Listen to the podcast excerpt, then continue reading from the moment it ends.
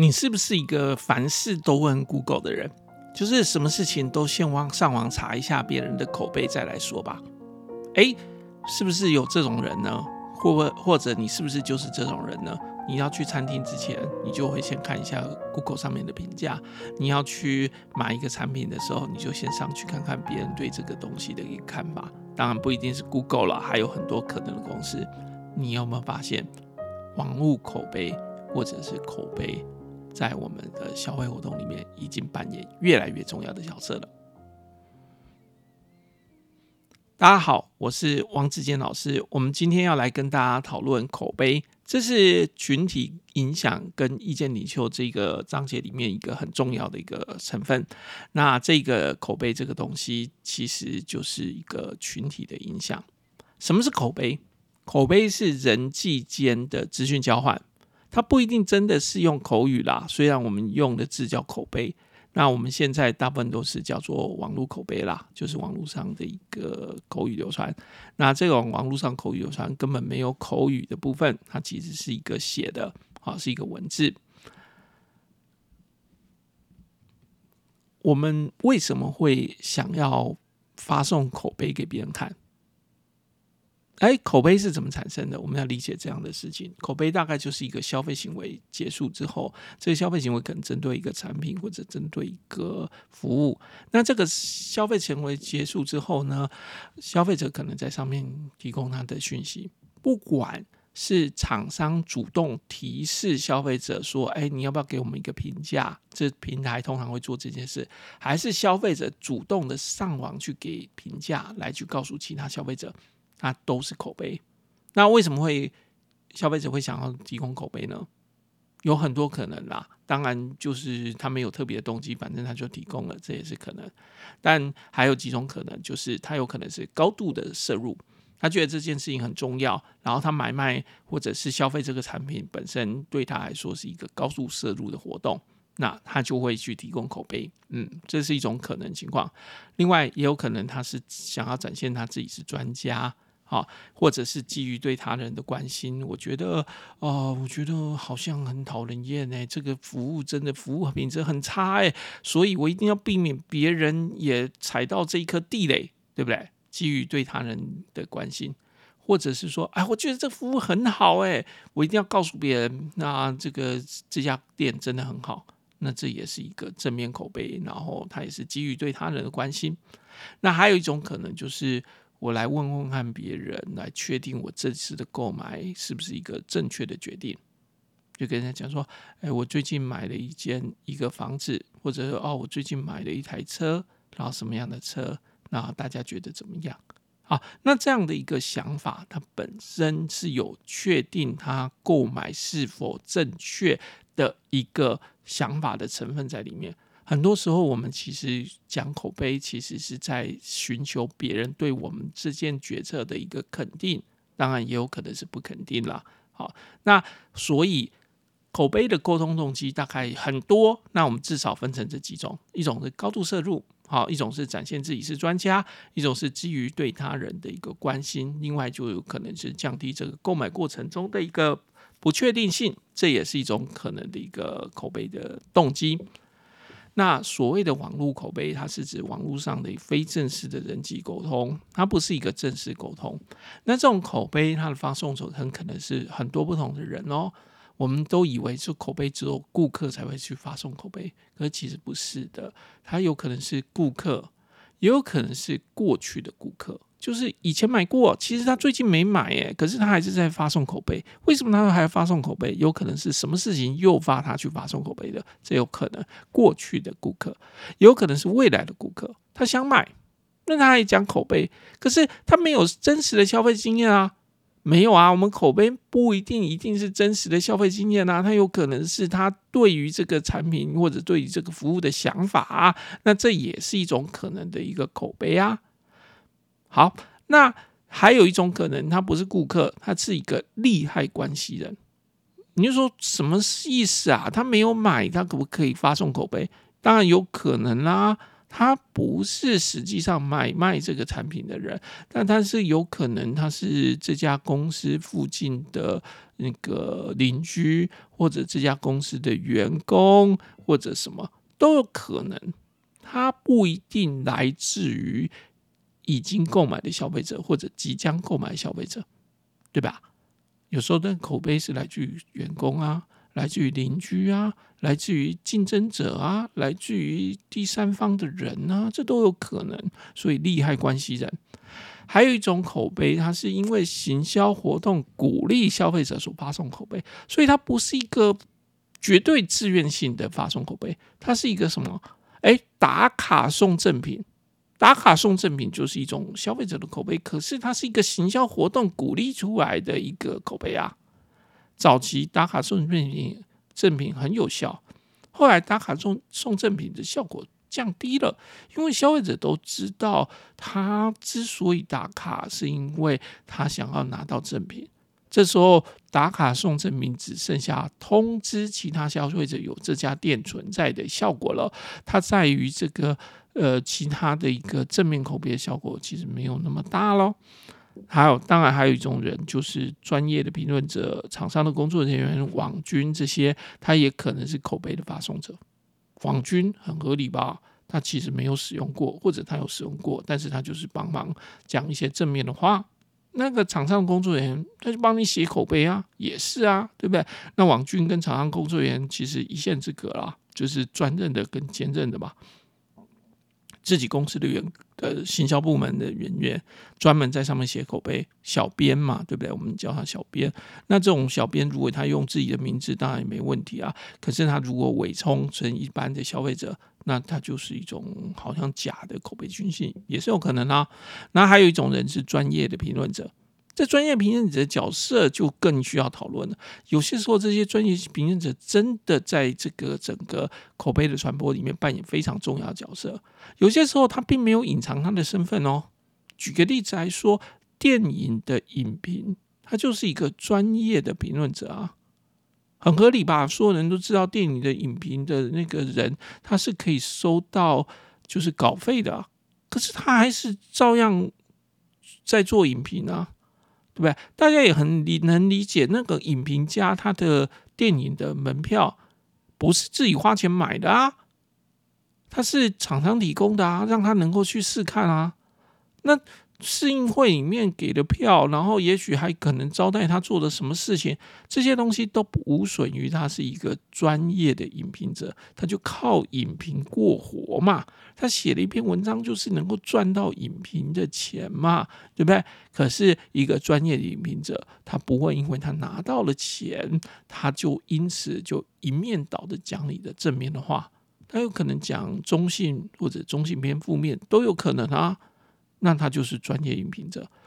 那专业的评论者是不是会讲负面的？这个当然要这个存疑啦。但是我们也可以知道说，既然电影可以有专业的影评者，那其他产品自然也有这种专业的影评者了，专业的评论者喽。那只是专业的评论者，他要不要揭露他是专业的评论者？从伦理的角度来说，他应该要揭露。可是有没有人不揭露呢？还是会有喽，对不对？开箱文是谁写的？一般消费者写的，那就是一般的消费口碑哦。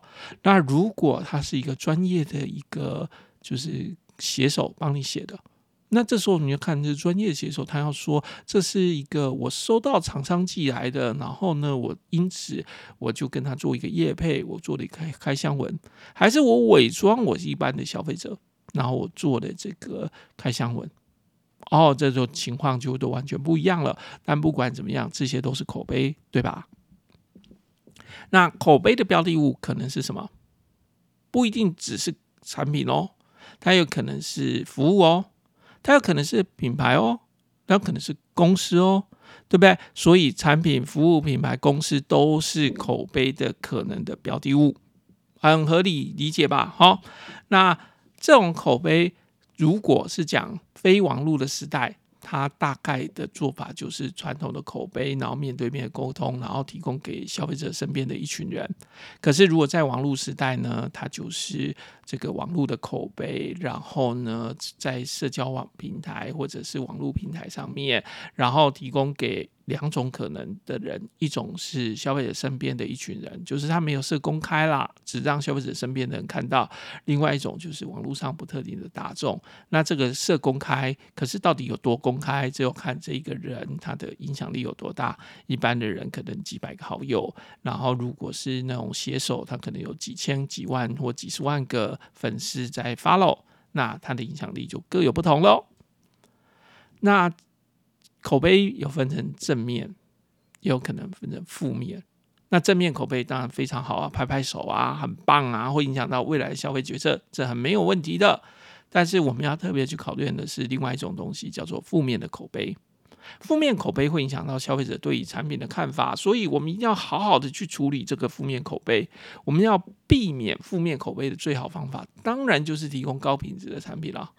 可是这好像感觉像是一个废话一样。对不对？我们能够提供好的产品，当然我们就提供好的产品了。可是你会说，好的产品很贵啊？对呀，那所以下一个因素就出现了嘛。我们在这个产品价格下面，我们提可以提供多好的产品？那我们当然要提供最好的产品了。这又回到一个废话去了。所以呢，我们负面口碑在讲的是什么？讲的是，如果我今天就是让消费者不满意的时候，那怎么办呢？好，那我们要理解一件事情，就是。纠正或者是补救这个负面口碑的最好时机，就是在负面口碑发生之前。那可是，如果真的发生之后，我们怎么办呢？那这是我们要去讨论的。那我们有很多。口碑管理的活动，当然在我们今天的这个讲座里面，我们就不能讲这么细了。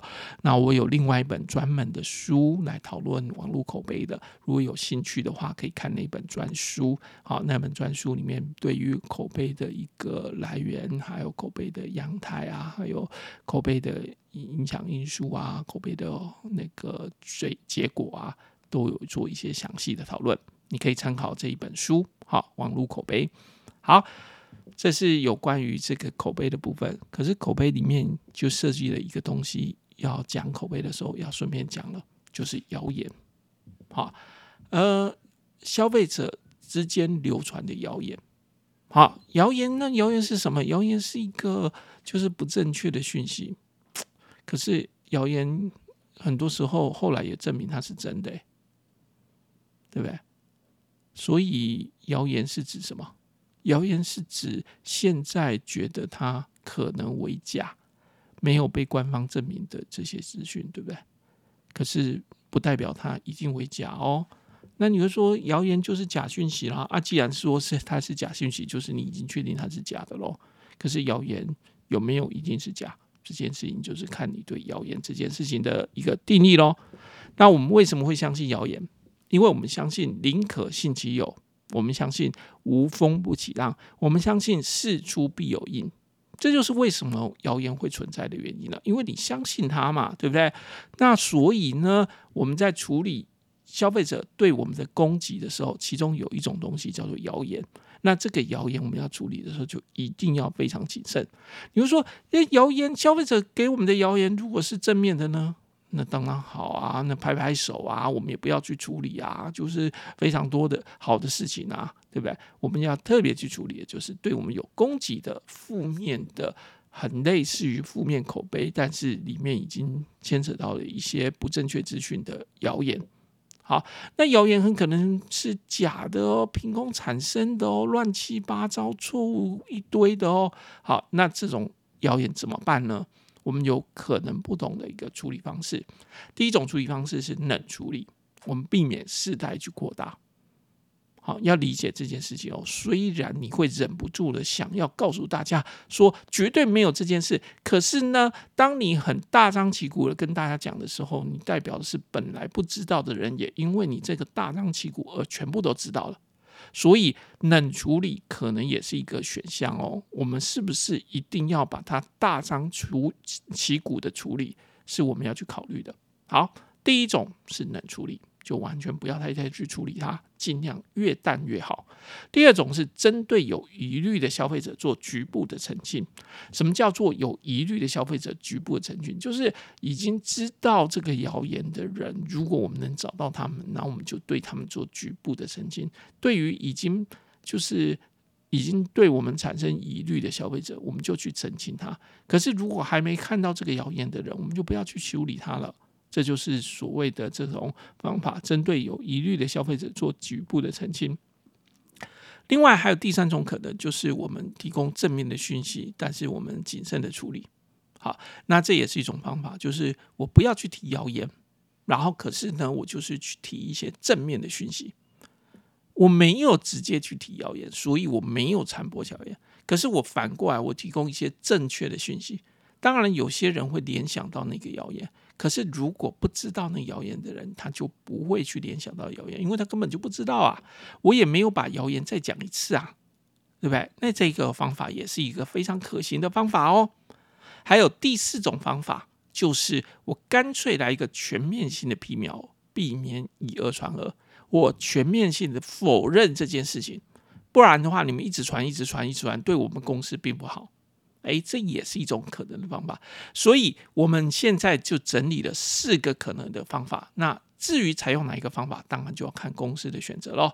第一种就是冷处理，避免事态扩大，尽量越冷越好，越不处理越好，这是第一种可能。第二种可能就是针对有疑虑的消费者做局部的澄清，至于没有疑虑的消费者或者是不知道消费者，我们就完全不处理了，这是第二种方法。第三种就是我提供正面的资讯，并且谨慎的处理，而完全不去提谣言，我就是只讲正面的资讯，然后把那个错误。的资讯完全不去提它，那我就讲正确的资讯，嗯，这也是一种可能方法。第四种就是全面性的辟谣，避免大家以讹传讹，直接就跟你讲那个谣言有哪些地方是错的，所以我今天做一个澄清。好，这四种可能选项是我们常见面对谣言的一个可能的选项，好吧？讲了口碑，然后当然最后又提到了谣言，其实。呃，想说我们在这个网络的年代，这对我们的消费决策影响很大，对不对？好，我们不能像在以前一样了，就是说只管我们产品的一个广告，其实我们要管消费者他在网络上接收到的这些口碑或者甚至谣言，他是怎么讲我们公司的？好吧，关于这个部分，我们今天就到这边，谢谢大家。